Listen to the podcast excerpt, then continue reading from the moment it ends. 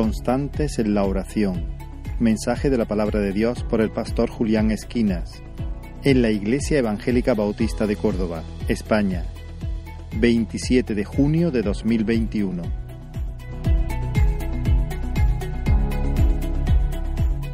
Una, una de las frases, de las muchas frases que son muy conocidas de, de Leonard Ravenhill, muchos seguramente lo, conocerán, tiene un libro muy famoso, ¿Por qué no llega el avivamiento? Y esta mañana revisando esta frase con la que comienza precisamente ese libro, no era consciente de eso, pero dice así, dice, la cenicienta de la iglesia es la oración. La cenicienta de la iglesia es la oración. Y tristemente, esta es una realidad. Tristemente, las reuniones menos concurridas en la iglesia suelen ser las reuniones de oración, ¿verdad? Tristemente leemos de encuestas que se hacen en, los países donde, que profesan el cristianismo. Y, las encuestas que se hacen respecto a sus vidas de oración, los resultados son demoledores. Cada vez, las encuestas nos dicen que cada vez se ora menos, que, que la oración cada vez es más esporádica, que cada vez se dedica menos tiempo a la oración. Y eso es una verdadera tragedia, porque la oración, la oración es parte intrínseca de la vida cristiana. No hay vida cristiana, no hay vida espiritual sin oración, sin comunicación con nuestro Dios. Y en semanas anteriores, cuando yo he ocupado el, púlpito, hemos estado exponiendo, recordáis, el versículo 12 del capítulo 12 de Romanos, Romanos 12, 12.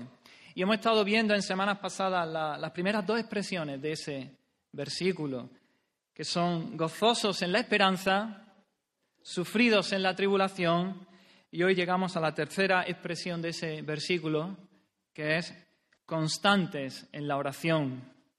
Así que hoy estaremos viendo esa tercera expresión y estaremos hablando sobre la oración.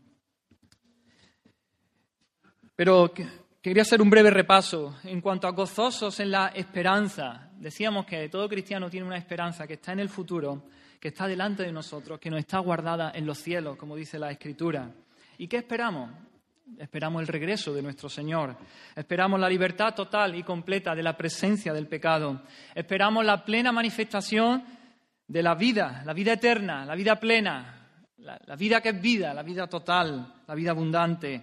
Esperamos, en definitiva, ver a Dios, ver la gloria de Dios y ver a Dios mismo.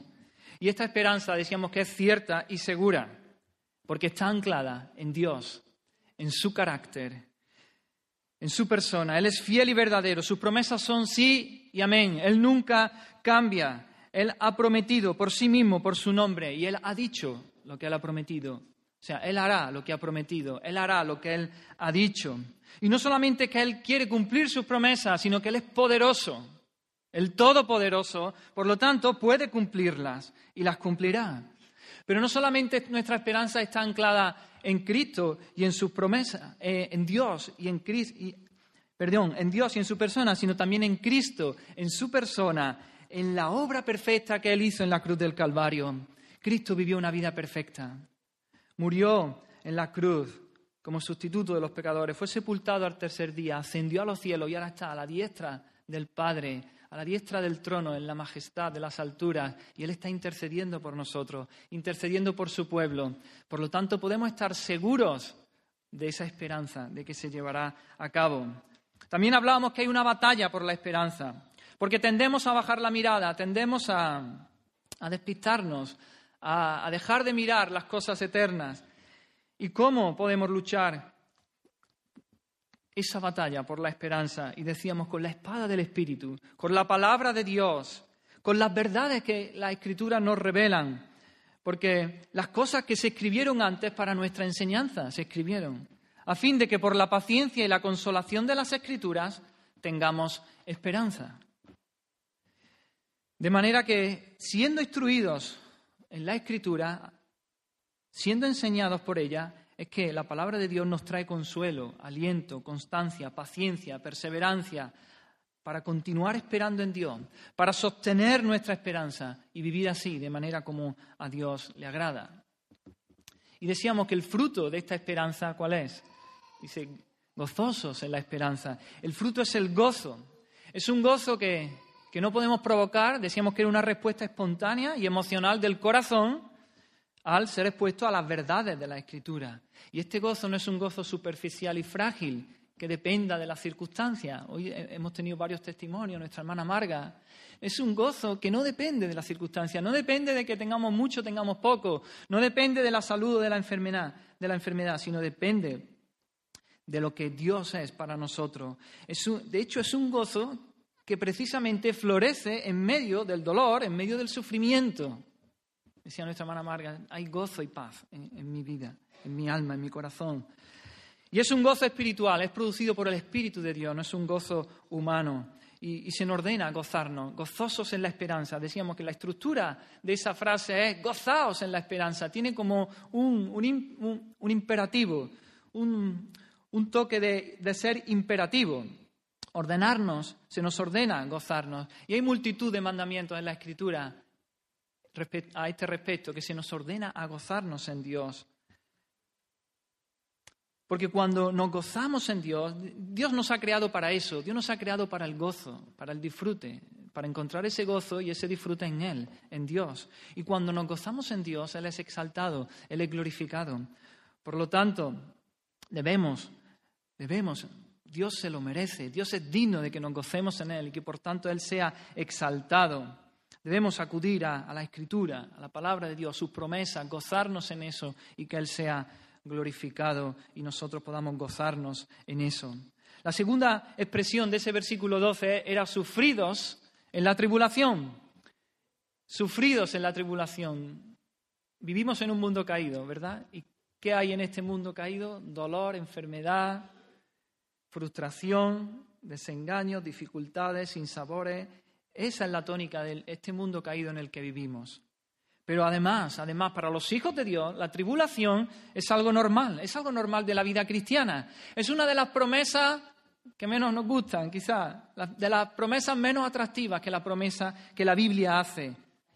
Somos de Dios y el mundo entero está bajo el maligno. Y por lo tanto, lo que podemos esperar de este mundo caído es persecución, todos los que quieren vivir piadosamente en Cristo Jesús padecerán persecución.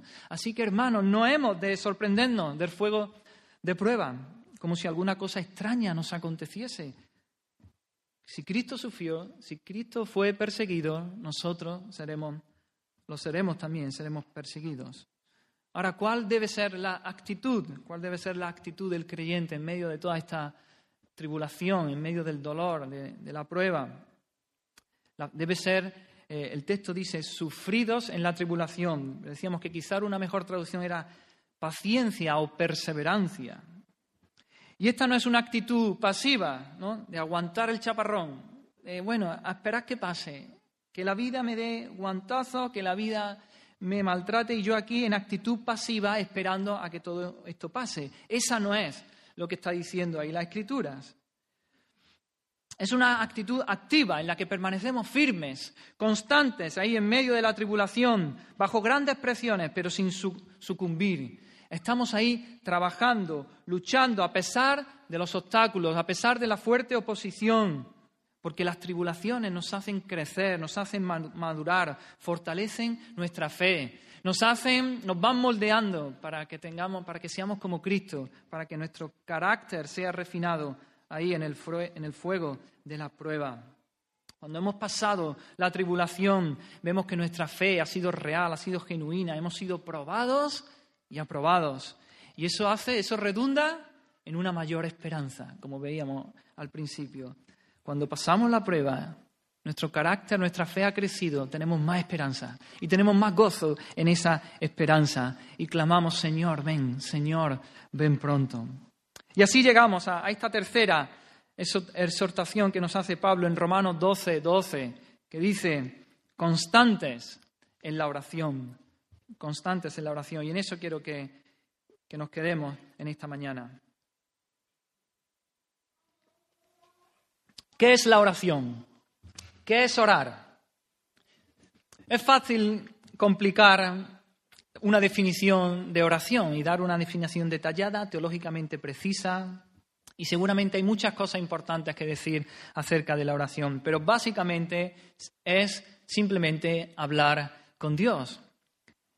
Me gusta más la expresión conversación con Dios. Orar es conversación con Dios. Ese, ese término, esa palabra, ¿no? me transmite la idea de un ambiente familiar, un ambiente cálido, cercano, en la que dos personas hablan, ¿verdad? Conversación. Y en Génesis 3.8, allí, allí ya Adán y Eva habían pecado. Había, su relación con Dios había sido rota, pero es, muy significativo. Dice Génesis 3.8 que Adán y Eva oyeron la voz de Jehová Dios que se paseaba en el huerto al aire del día. Y el hombre y la mujer se escondieron de la presencia de Jehová Dios entre los árboles del huerto. Ellos se escondieron. Pero podemos deducir por este texto que esta era una práctica habitual entre Dios y el hombre, entre Dios y Adán y Eva. Qué bonito, ¿eh? Paseaban por el huerto al aire del día y conversaban en amistad, Dios y el hombre. Y eso, al entrar el pecado en el mundo, se rompió. Ahora bien, Dios, podemos decir que Dios oye todo lo que toda persona en el mundo eh, le habla, le dice. Pero, eh, pero bíblicamente esa no es la idea de la oración. Sí podemos decir que Dios escucha a sus hijos, que Dios escucha a los creyentes. Eso sí es orar. Es decir, orar, hablar con Dios, conversar con Él, eso es un privilegio que está reservado para los hijos de Dios, para aquellos que han nacido de nuevo, para aquellos en los que el Espíritu Santo de Dios mora. Y por eso el Espíritu Santo de Dios en nosotros eh, hace que tengamos un deseo de por vida de acercarnos a Dios en oración. Todo aquel que tiene al Espíritu Santo en él tiene un deseo de por vida de acercarse a Dios en oración. Y esa, esa es una, además, orar es una de las primeras evidencias de que uno ha nacido de nuevo. Una de las primeras cosas que un creyente hace es orar, hablar con su Padre. El, Evangelio es predicado y Dios usa la predicación del Evangelio y Dios llama de manera eficaz, abre nuestros ojos cuando el Evangelio es predicado y vemos la belleza de Cristo, vemos la gloria de Dios. Eh, como antes escuchábamos también, en contraposición, nos miramos a nosotros y ¿qué vemos? Vemos la miseria, vemos el pecado, vemos la suciedad, ¿Y qué hacemos? Oramos. En, ese mismo instante oramos, elevamos una oración a Dios diciendo, oh Señor, perdóname por todos mis pecados. Elevamos una oración de arrepentimiento. Y, y elevamos una oración de fe diciendo, Señor, como tú no me salves, yo no puedo salvarme. Sobre ti me he hecho, en ti creo, Señor. Tú eres mi Salvador, sálvame. Tú eres el que puede perdonar mis pecados y elevamos una oración. Esto lo vemos en la, también un, texto muy significativo para mí, cuando Pablo tiene ese encuentro con el Señor. Él va a Damasco a perseguir a la iglesia, a meter a cristianos en la cárcel. Y cerca de Damasco, Cristo le sale al encuentro y lo tira al suelo. Él queda ciego. Lo tienen que meter en la ciudad, lo conducen, lo llevan de la mano, lo meten en la ciudad. Y allí él está varios días. Y, Dios le habla a, a otro creyente allí en Damasco, Ananías, y le dice, Ananías, busca en casa de Judas a uno llamado Saulo de Tarso, porque he aquí, él ora, él ora. Pablo había tenido un encuentro con, Dios, con el Cristo resucitado y, y, él ora. Es una de las primeras cosas, de las primeras señales, de las primeras evidencias que todo hijo de Dios tiene, hablar con su Padre. En ese momento en el que venimos a Cristo se restaura esa relación que, perdimos allí en el huerto del Edén. Ese pasear al aire del día y hablar y conversar con Dios es restaurado, aunque no de manera completa y perfecta. Eso cuando el Señor venga y estemos con Él. Pero es, restaurada. Ahora, hay acceso a Dios. Ahora podemos hablar con nuestro Dios. Podemos tener comunión íntima con Él. Martín Lutero dijo, así como la ocupación de los sastres es hacer ropa y la de los zapateros es reparar zapatos, de igual manera la ocupación de los cristianos es orar.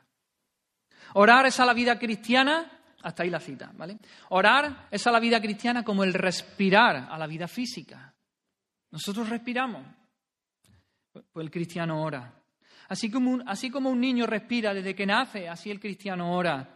Así como nadie puede vivir sin respirar, así tampoco un creyente puede vivir sin orar a su Padre Celestial.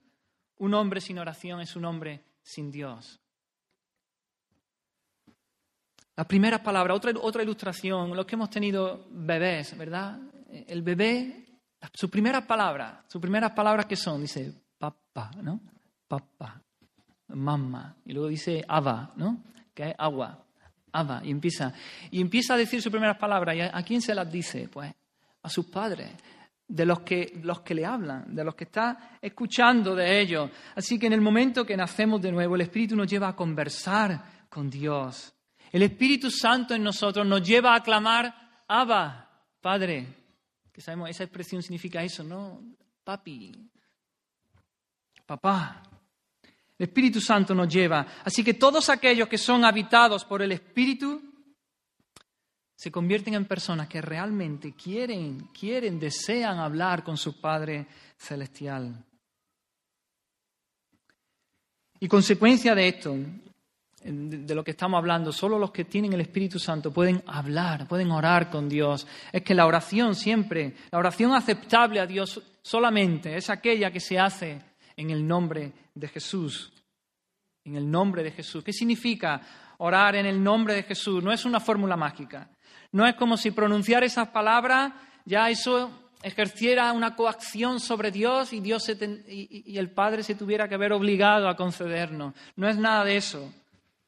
No es solamente decir al final de cada oración, ¿no? Poner esa coletilla en el nombre de Jesús. Amén. No es eso. Que muchas veces lo, lo, decimos incluso sin pensar en lo que estamos diciendo. Orar en el nombre de Jesús es orar siendo consciente, siendo muy consciente de que si yo puedo hablar con Dios, si yo tengo acceso a Dios, es solo a través de Jesucristo. Es solo a través de los méritos suyos, de los méritos de Jesús, de quién es Él y de lo que Él ha hecho a nuestro favor. Jesús dijo, yo soy el camino, la verdad y la vida. Y nadie viene al Padre sino por mí. Solamente podemos presentarnos delante del trono de la gracia, delante del trono de Dios, en el nombre de Jesús, por los méritos de Jesús, por lo que Él es, por lo que Él ha hecho a favor nuestra, por lo que Él ha conseguido y ha comprado para nuestro favor. Orar en el nombre de Jesús es orar confiando en lo que Jesús ha hecho por nosotros y no en los méritos de lo que nosotros somos o de lo que nosotros hayamos podido hacer.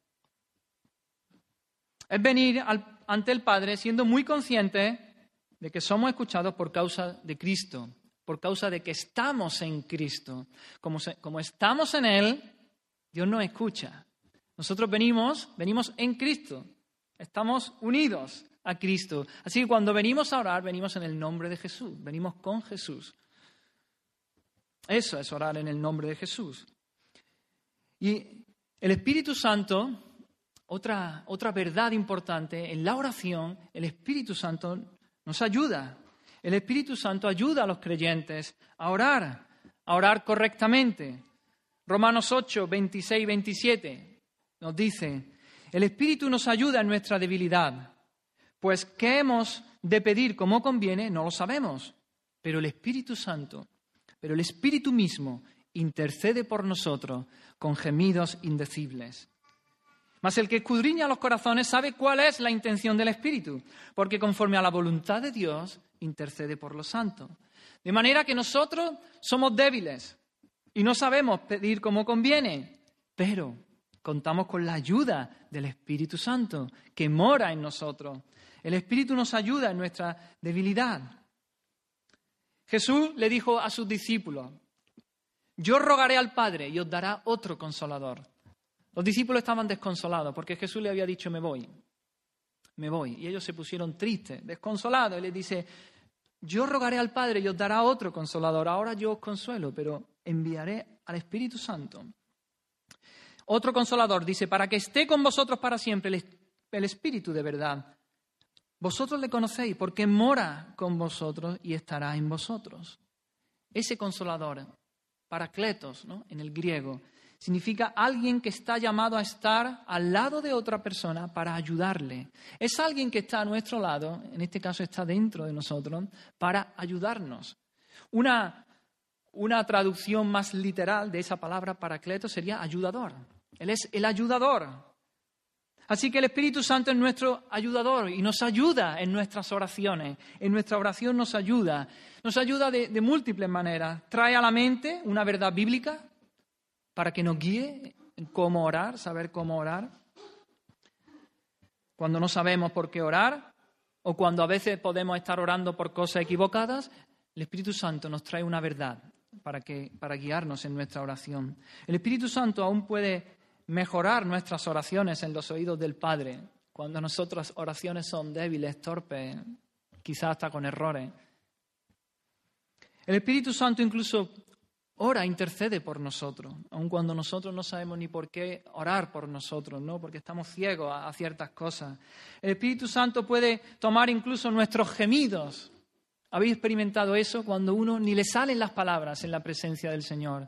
Uno va a orar y bien porque está abrumado por, multitud de problemas o por una situación tan, tan difícil que solamente te salen un suspiro y decir, Señor, oh Señor, oh Señor. Y ahí está. Y, está, y el Espíritu Santo está traduciendo esa, esa oración, ese gemir que hay en tu corazón. En otras ocasiones quizás no te salen las palabras, pero es de gozo es de asombro. Está extasiado en la presencia del Señor por su belleza, por su bondad, cuando comprende el perdón de los pecados y no te salen las palabras y dice, oh Señor, oh Señor. Y el Espíritu Santo ¿no? traduce esa interpretación, esa, esa oración y la eleva ante el Padre. Así que contamos con la ayuda del Espíritu Santo. Hasta ahora hemos visto, orar es hablar con Dios, conversación, conversación con Dios. Es un privilegio que solamente tenemos los hijos de Dios, aquellos en los que el Espíritu Santo mora. Y el Espíritu Santo los impulsa, los lleva a orar, a tener conversación, a clamar, Abba Padre. Esa oración debe hacerse en el nombre de Jesús, por, sus méritos, por su obra en la cruz, no en nuestro nombre, sino en el nombre de Jesús. Y contamos con la ayuda del Espíritu Santo en nuestra oración, es nuestro asistente, el que nos ayuda para saber cómo orar. Así que la pregunta, la pregunta es sencilla. Una palabra, cuatro letras. ¿Oras? Hermano, hermana, amigo, quien sea que estés aquí, que me estés escuchando, ¿oras? ¿Conversas con Dios? Dicho de otra manera, ¿has venido en arrepentimiento y fe a Cristo? Porque todos aquellos que, que han nacido de nuevo, que han venido arrepentidos de sus pecados, oran, tienen al Espíritu Santo en ellos y oran. Si no lo has hecho, yo te invito aquí en esta mañana, ven a Cristo, ven a Cristo en esta mañana. Hoy es día de salvación, arrepiéntete de tus pecados. Pídele perdón al Señor por tu pecado. Cree en el Señor Jesucristo. Tú no te vas a poder salvar. Tú no tienes acceso a Dios por tus propios méritos. Jesucristo es el que lo ganó. Confía en Cristo. Él vivió esa vida perfecta, obedeciendo siempre al Padre, amando a Dios, amando al prójimo. Nunca pecó.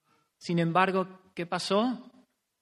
¿Lo elevaron a los altares y lo coronaron? No, lo colgaron de una cruz murió allí en una cruz, porque él estaba, murió como un criminal, murió como el peor de los pecadores, siendo el que nunca había pecado, porque él estaba muriendo en lugar de los pecadores. Tú y yo sí merecíamos estar allí.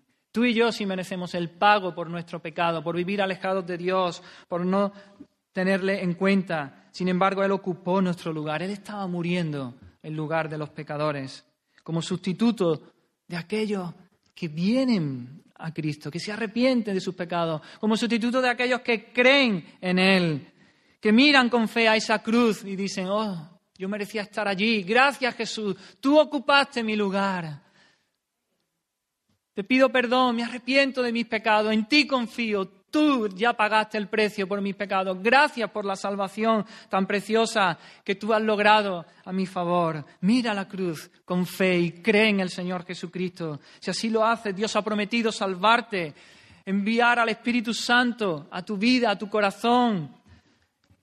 disfrutarás de, comunión con Dios, podrás disfrutar de esa conversación con Dios.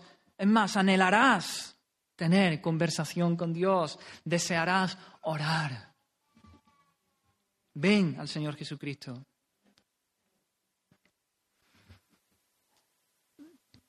Pero dice nuestro texto que dice, dice constantes en la oración. Y ahora quisiera detenerme en esa parte, constantes.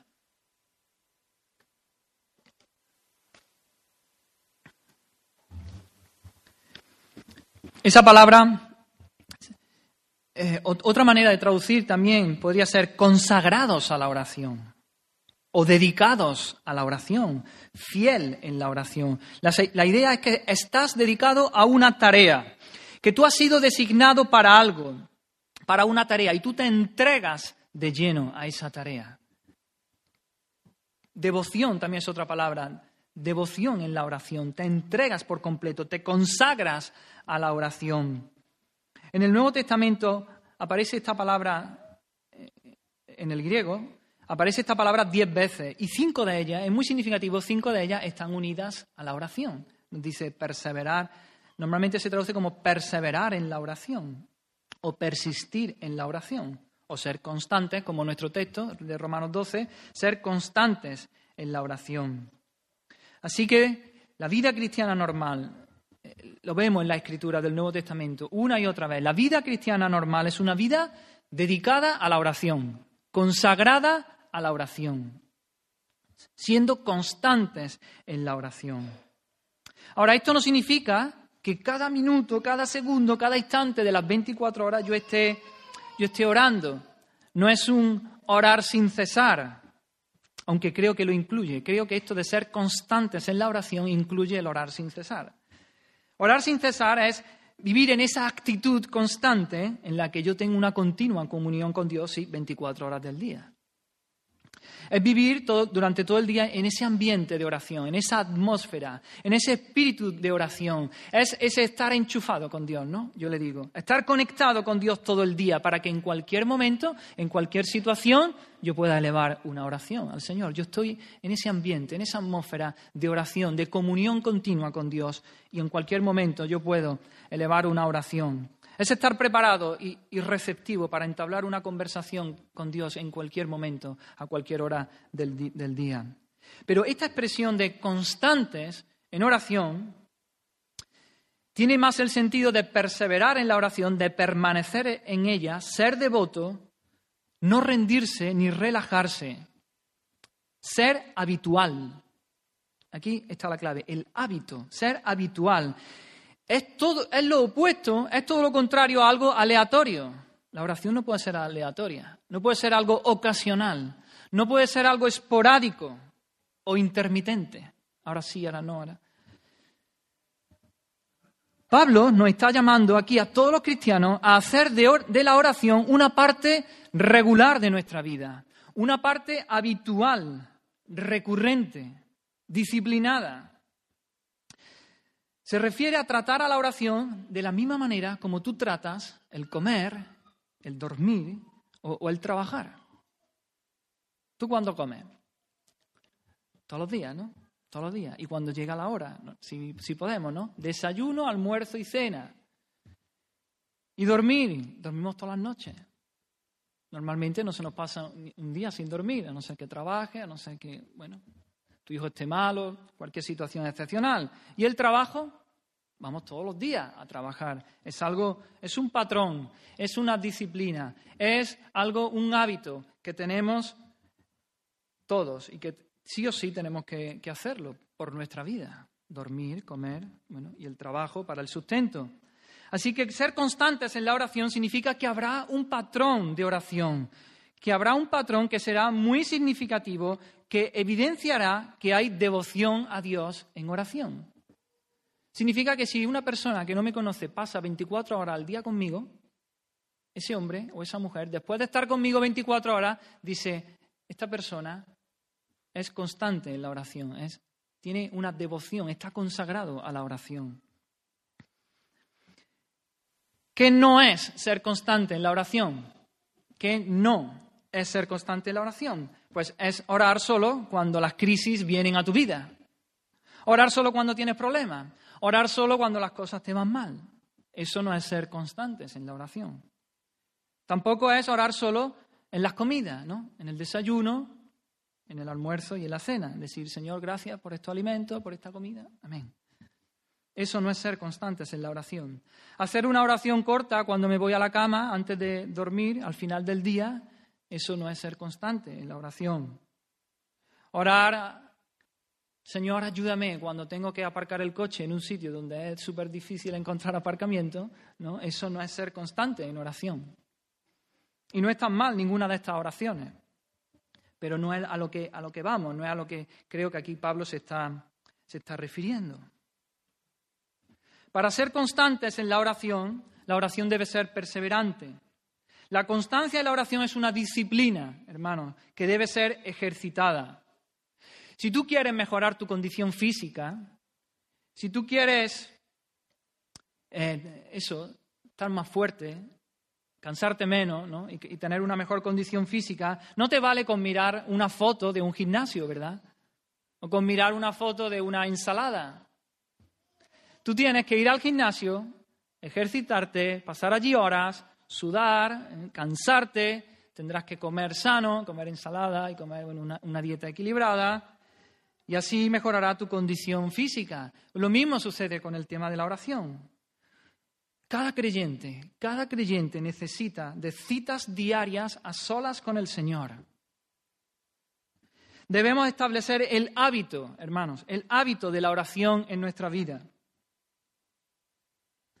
Debemos ser disciplinados en nuestra oración. Y eso no es legalismo. Muchas veces cuando hablamos de estas cosas decimos, no, legalismo, legalismo, legalismo.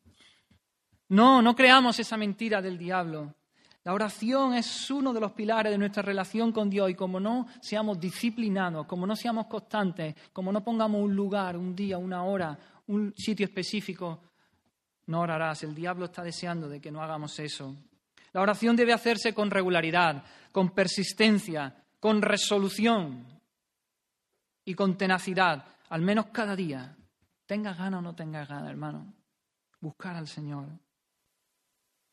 Peter Forsyth dice, el peor pecado es la falta de oración. Sigue diciendo, el pecado manifiesto o las evidentes inconsistencias que a menudo nos sorprenden en los cristianos son los efectos de esto. Está hablando de la falta de oración o su castigo. No querer orar, entonces, es el pecado detrás del pecado. Hasta ahí la cita. ¿Qué está diciendo? Cuando vemos a una persona que se desliza en el pecado, sí o sí, 100% tú tiras para atrás, su relación con el Señor hace tiempo que ya ha dejado de orar, hace tiempo que ha dejado de, de conversar con el Señor. Así que la falta de oración es el pecado detrás del pecado. Y Leonard Ravenhill, otra de sus frases, dice, el pecador cesa de orar. El pecador cesa de orar. Y el que ora, cesa de pecar. Como disciplina, la oración es un regalo de Dios, hermano, y tenemos que practicarlo. Nadie crecerá en esta disciplina a menos que tome tiempo para ella, tiempo, y esté dispuesto a orar. No seremos constantes en la oración, hermanos, si no hay tiempo establecido con disciplina para apartarnos para la oración y un plan para mantenerlos. Como lo dejes al azar, como lo dejes cuando pueda, cuando tenga un tiempo, y no lo vas a hacer. Debemos tener disciplinados encuentros regulares con Dios. John Piper dice, otra cita, dice, las plantas de la oración incesante o constante, podríamos decir, crecen en el jardín de la disciplina perseverante. La oración incesante crece en la disciplina perseverante. El profeta Daniel es un ejemplo de esto, ¿acordáis, no? Él tiene una, e, e, es evidente en, su historia que él tiene una relación, una comunión con Dios íntima. Conoce, conoce a Dios. Y en Daniel 6.10 vemos como él se arrodillaba tres veces al día y oraba y daba gracias delante de su Dios. Daba igual, pasase lo que pasase, él tenía esa disciplina. Ahora bien, dentro de este punto de la disciplina que tenemos que tener en la oración, hermanos, quisiera abogar por la conveniencia de establecer esta disciplina de la oración temprano en la mañana. Creo que hay mucha sabiduría en esto. Creo que hay grandes beneficios en comenzar el día en oración por la mañana temprano. Ahora bien, claro, yo aquí no puedo ser dogmático.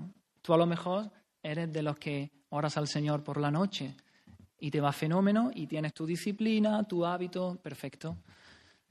Sigue así, buscando al Señor con ese hábito, con esa disciplina, buscando al Señor. La Biblia no nos da mandamiento de que tenga que ser por la mañana. Hay personas que funcionan mejor de noche. Pero, pero sí tenemos incluso en la Escritura muchos ejemplos de personas piadosas que oraban, que buscaban al Señor y que lo hacían por la mañana temprano.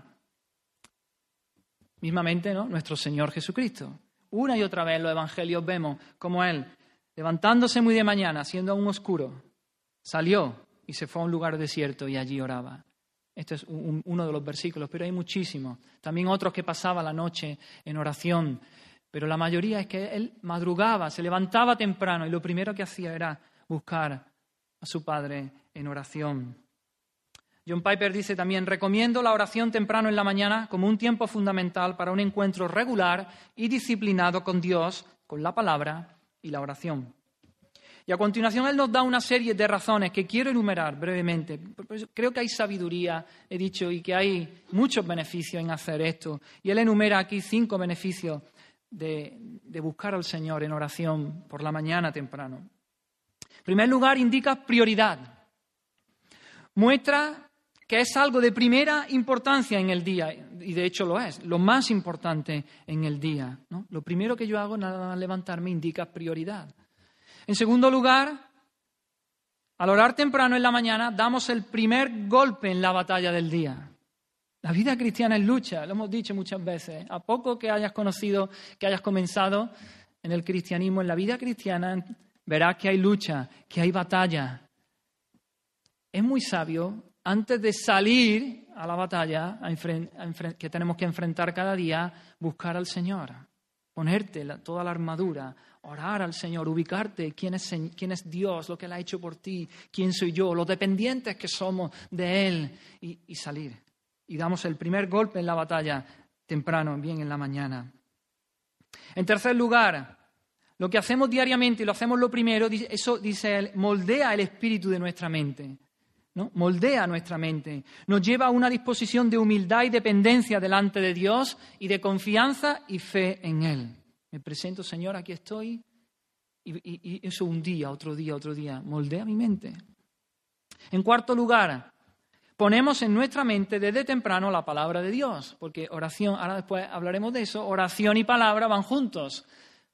Leo la palabra, leo la escritura, medito en ellas y oro al Señor.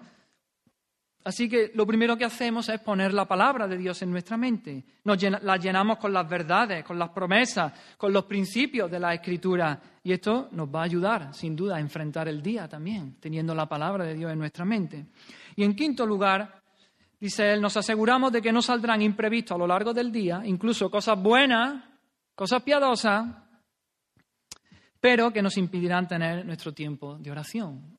Así me aseguro pongo el despertador antes, me lo quito de dormir o, me acuesto antes, claro, y, y me aseguro de que ese tiempo, ese hábito, esa disciplina lo voy a tener con el Señor sí o sí. No va a haber nada que, ningún imprevisto que surja a lo largo del día que me lo impida. Así que orar requiere disciplina, pero no solo eso, Orar también no es una tarea sencilla, sino que requiere esfuerzo.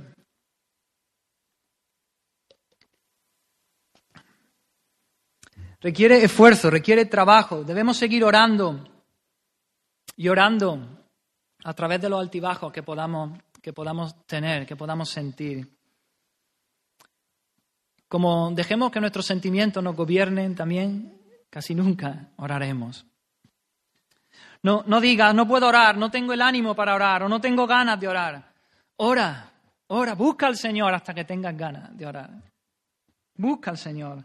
La oración requiere trabajo, casi siempre, trabajo, trabajo arduo. Pocas veces son las que, en las que sentimos unos deseos intensos de ponernos a orar.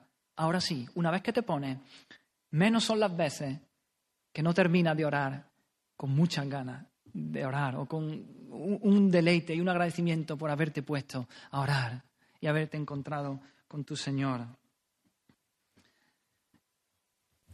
Es una lucha. Muchas veces hay que luchar para orar. Salen muchos imprevistos a lo largo del día que, y es una tremenda lucha. También es una lucha, ¿verdad?, el mantener la mente concentrada en la oración. Nuestra mente divaga, pasamos de la gloria de Dios y de su belleza y estamos extasiados hablando con el Señor y empiezan a venirnos todas las cosas que tenemos que hacer, nuestras obligaciones, los quehaceres. Y decimos, no, no, no, no, espera, espera. Requiere esfuerzo, trabajo, disciplina. Necesitamos esforzarnos también en la oración. El pecado, aún, aún hay restos de pecado en nosotros, que luchan, que batallan. Está el mundo, está mi carne, está el diablo, que no quieren que, busquemos al Señor en oración. Así que no te sorprendas de esas luchas, sino peleala, peleala y disciplínate para buscar al Señor en oración. Y orar, hemos dicho, orar es hablar con Dios, ¿verdad? Es conversación con Dios. Y, y viéndolo así, es muy sencillo, es muy fácil relacionar la lectura y meditación de las Escrituras con la oración. Porque en la Biblia, la Biblia, la palabra de Dios, la palabra viva de Dios, es Dios dándose a conocer, Dios revelándose, Dios nos habla a través de la palabra de Dios. Y nosotros, pues al orar, le respondemos, hablamos con Él en oración. Y se convierte en esa conversación, en ese diálogo lo que Dios me dice a través de la escritura, lo que yo le digo a través de la oración. Nuestras oraciones deben surgir de, la inmersión en la escritura. Debemos sumergirnos en la escritura y elevar nuestro corazón en oración a Dios. así que debemos leer, reflexionar, pensar, estudiar las escrituras y entonces nos será muy sencillo responder, contestar a todo eso en oración a nuestro Dios.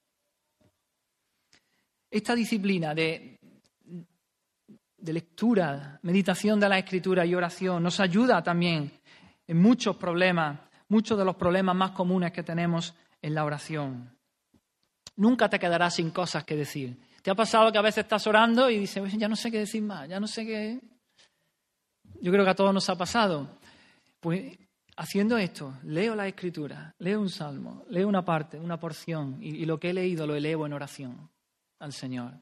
Sigo leyendo y sigo elevando en oración. Nunca te quedas sin nada que decir. Podría estar 24 horas leyendo la escritura y elevándola en oración, elevándola, eh, elevándola en oración.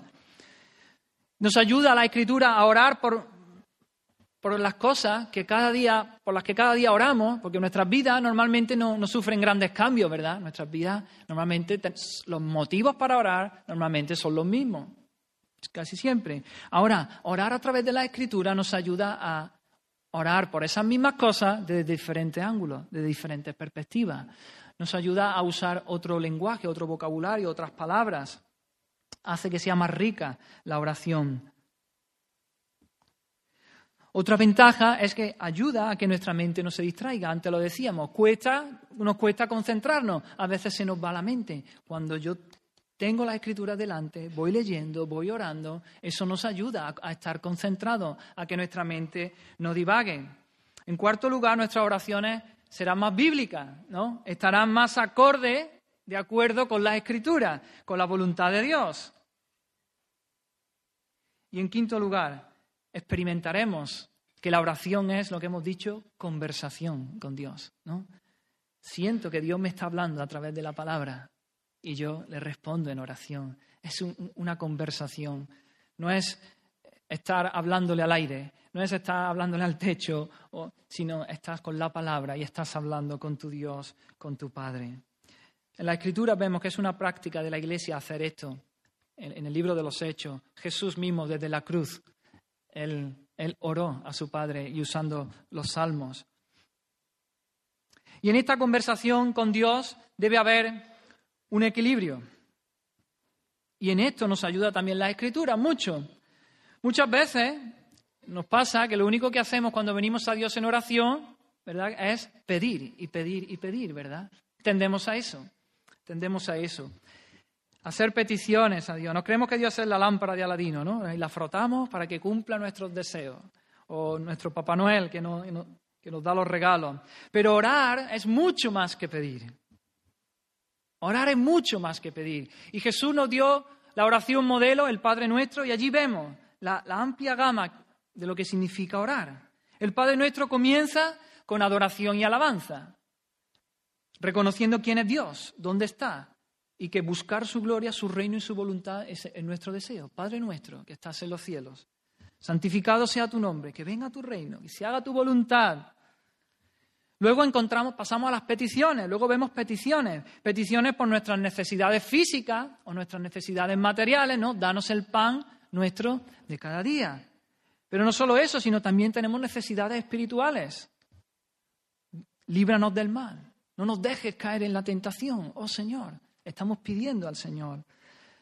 También hay confesión de pecados. Necesitamos confesar nuestros pecados cuando vamos en oración al Señor. Perdónanos nuestras deudas. Perdónanos nuestras deudas. Y sigue diciendo, como nosotros perdonamos también a, nuestros deudores. Ahí también podemos estar orando, Señor, por crecimiento en santidad y en piedad. Señor, yo quiero perdonar a los que me han ofendido. Así que debe haber ah, y termina, y termina con acción de gracia, ¿verdad? Porque tuyo es el reino, el poder y la gloria. Por los siglos de los siglos. Termina dándole gracias al Señor. Así que hay adoración y alabanza, hay peticiones por las necesidades físicas, por las necesidades espirituales, hay confesión de pecado, hay acción de gracia, y ninguna es mejor que otra. Ninguna es más preferible que otra. Es más, interaccionan unas con otras, se nutren, digamos, se influencian unas a otras. Todas son importantes y necesarias. Comprender la grandeza de Dios nos lleva a una comprensión de nuestra pecaminosidad, antes ya lo hemos dicho también, y nos lleva al arrepentimiento, nos lleva a la confesión de pecado. Yo puedo empezar adorando a Dios, alabándole por su grandeza, por su santidad, y termino pidiéndole perdón por, mis pecados, porque veo mi pecaminosidad.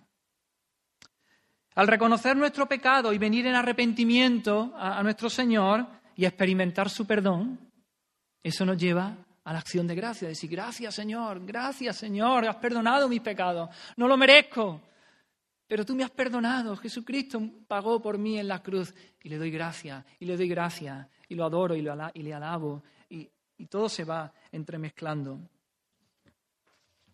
Todas estas formas de oración deberían estar presente en nuestra vida. Ahora bien, hasta aquí pudiera parecer que la oración es... He, hablado de disciplina, de esfuerzo, de trabajo, ¿verdad? Pero debemos de, hacer estas cosas, pero eso nos debe llevar al deleite en Dios. Eso nos debe llevar a gozarnos en Dios, a disfrutar de la presencia de Dios, al gozo y a la alegría. Cuando, cuando terminemos de orar, la mayoría de las veces debemos haber experimentado ese deleite, decir, no tengo ganas de irme, me quedaría aquí más, tiempo, o, que nos deje con el regustillo de que la próxima vez tengo muchas ganas, estoy deseando que llegue mañana por la mañana para buscar otra vez al Señor, o, o tener un hueco a lo largo del día otra vez para buscar a mi Señor.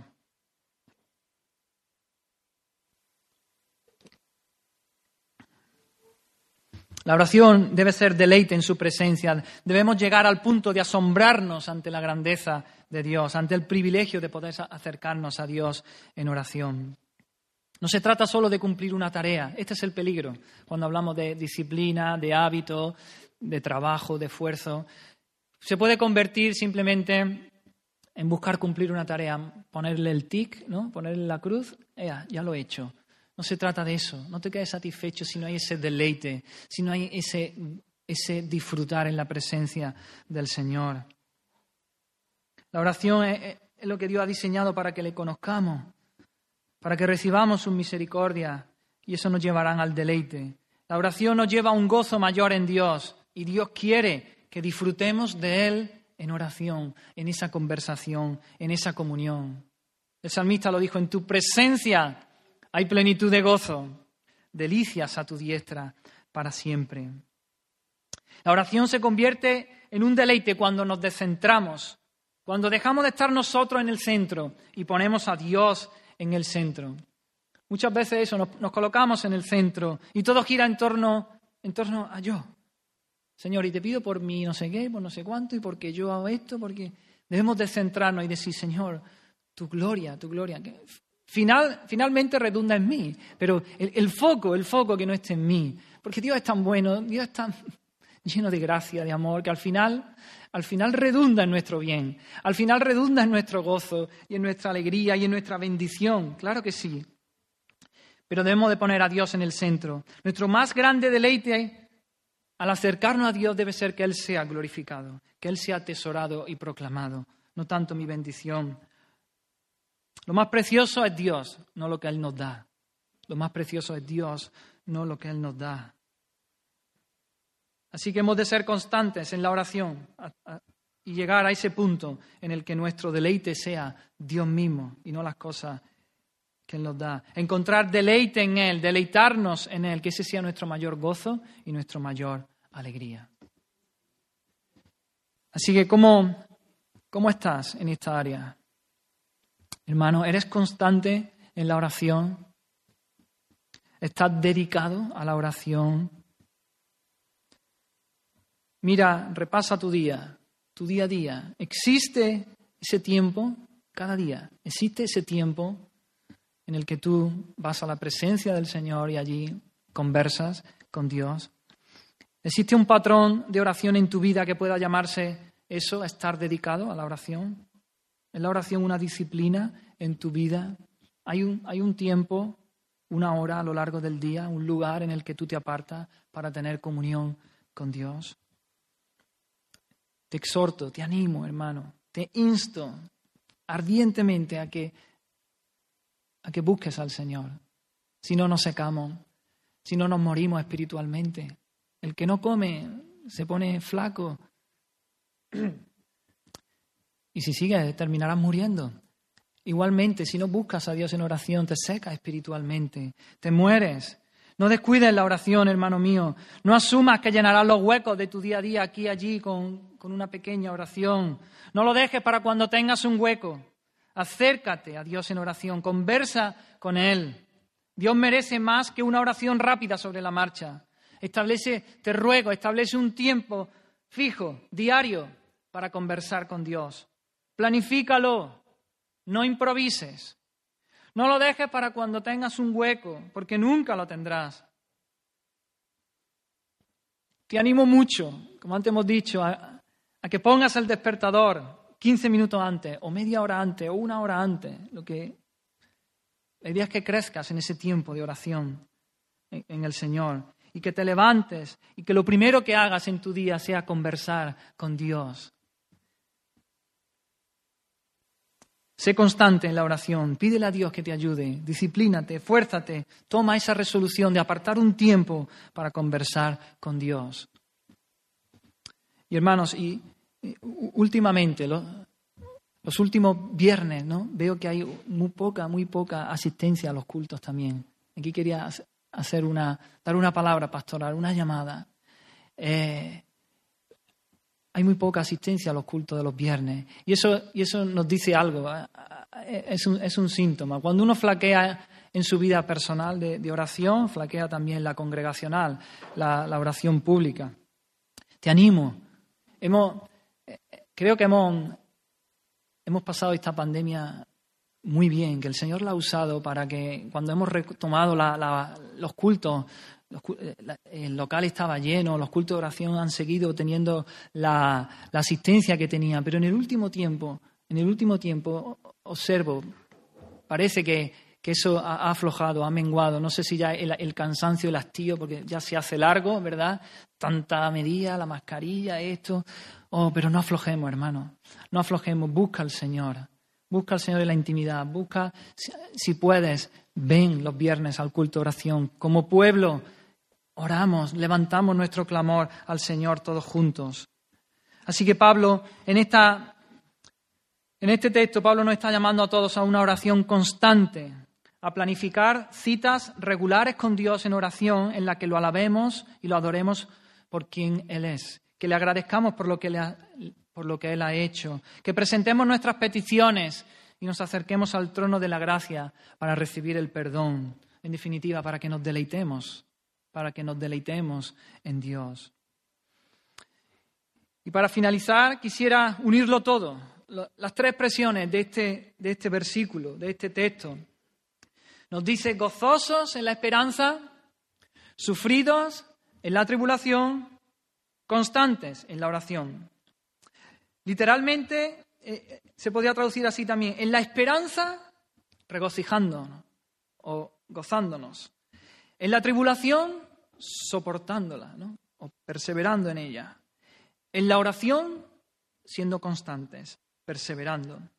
Y cada uno de estos conceptos ayuda al otro, se apoyan el uno en el otro. Tenemos esperanza, tribulación, oración. Esperanza, tribulación y oración. Si nuestra mirada está puesta en la esperanza cierta y segura, que, que veremos a Dios, que estaremos delante de Él, eso producirá en nosotros el qué? Hemos dicho gozo. Gozo fuerte, un gozo que brota en respuesta a esa verdad, un gozo profundo, fuerte, un gozo espiritual. Gozosos en la esperanza. Y esa esperanza y el gozo que produce me van a sostener en medio de la prueba, en medio de la tribulación, en mi día a día, en la persecución. Esa, esperanza, ese gozo en la esperanza me va a hacer que yo pueda perseverar en medio de la, tribulación. Dios, Dios, está obrando en mí. Yo sé que, que no es casualidad. Dios está fortaleciendo mi fe. Dios está forjando mi carácter. Dios está haciéndome más como Cristo. Sufridos en la tribulación. ¿Y cómo podré mantener mi mirada en la esperanza? ¿Y cómo podré soportar en medio de la tribulación? Pues constantes en la oración, acudiendo cada día a mi cita con el Señor, derramando mi alma en oración al Señor, en alabanza, en adoración, en peticiones y ruegos, en confesión y arrepentimiento, en acciones de gracia, encontrando allí mi gozo y mi alegría. Esperanza, tribulación, oración. Y ahora ponlo en el orden que quiera. Se retroalimentan una a otra. ¿Qué voy a hacer en medio de la tribulación? Soportarla siendo constante en oración, poniendo la mirada en la esperanza. Voy a buscar al Señor en oración. ¿Qué, qué, ocurre cuando busco al Señor en oración? Mi, mirada es levantada a la esperanza que, tengo. En medio de la tribulación voy a perseverar. Ponlo en el orden que quieras. Se retroalimentan una a la, a la otra, hermano. Busquemos al Señor en oración. Y para terminar, en Apocalipsis 3:20, un texto muy conocido. Cristo le está hablando aquí a las iglesias, aquí concretamente a la iglesia de la Odisea. He aquí yo estoy a la puerta y llamo. Si alguno oye mi voz y abre la puerta, entraré a él y cenaré con él y él conmigo. Oh, qué texto más precioso. Meditando en estos días en este texto, he podido disfrutar. Normalmente aplicamos este texto a los no creyentes para que vengan a la fe, pero le está hablando a una iglesia. Cristo está invitando a la iglesia de la Odisea. Y es una invitación a cenar con Cristo, a cenar con Cristo. Sabemos que en los tiempos antiguos y nuestra cultura mediterránea es, es igual. Cuando alguien te invita a su casa a comer, es porque hay confianza, es porque hay intimidad.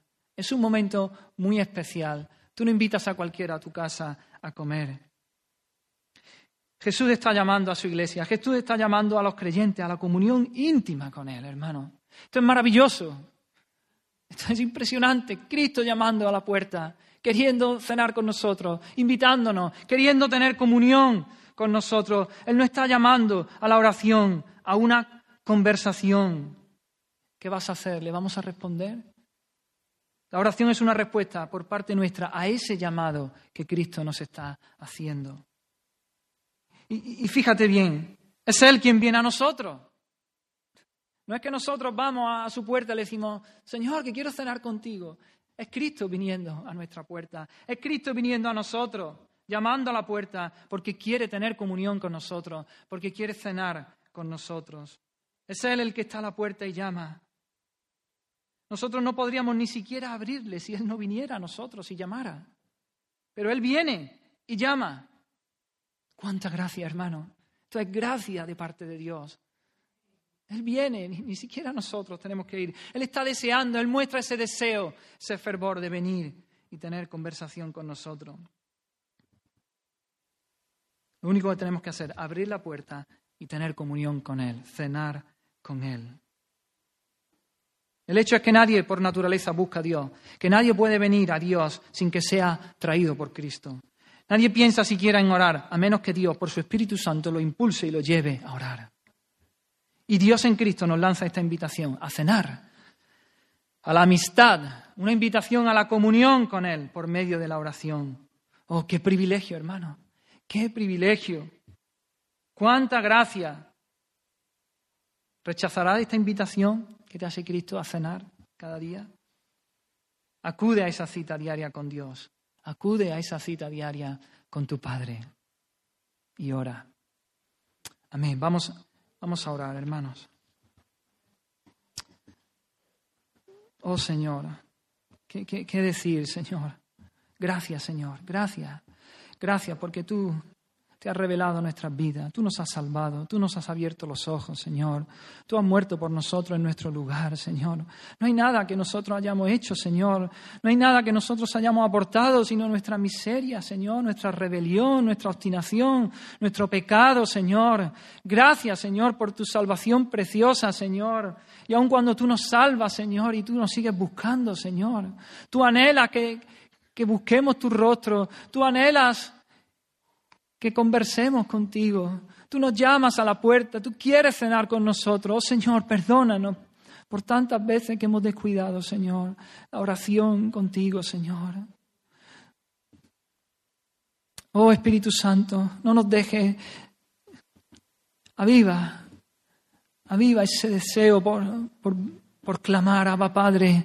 Aviva, aviva ese deseo, Espíritu Santo, en nosotros Haznos disciplinados, Señor. Haznos constantes, Señor. Haznos violentos en ese sentido, Señor. Que no dejemos pasar ni una ocasión, Señor. Nos va la vida. Haznos entender que nos va la vida, que no secamos, que nos morimos, sino, Señor. Oh Dios mío, bendice a mis hermanos, Señor. Si hay alguno que está seco, Señor, porque no te está buscando en oración, Señor, levántalo.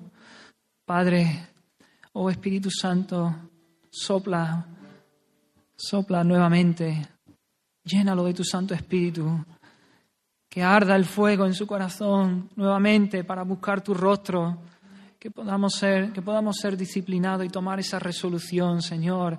Oh, hazlo, Señor. Bendice cada uno de mis hermanos, Señor. Qué privilegio buscarte, Señor.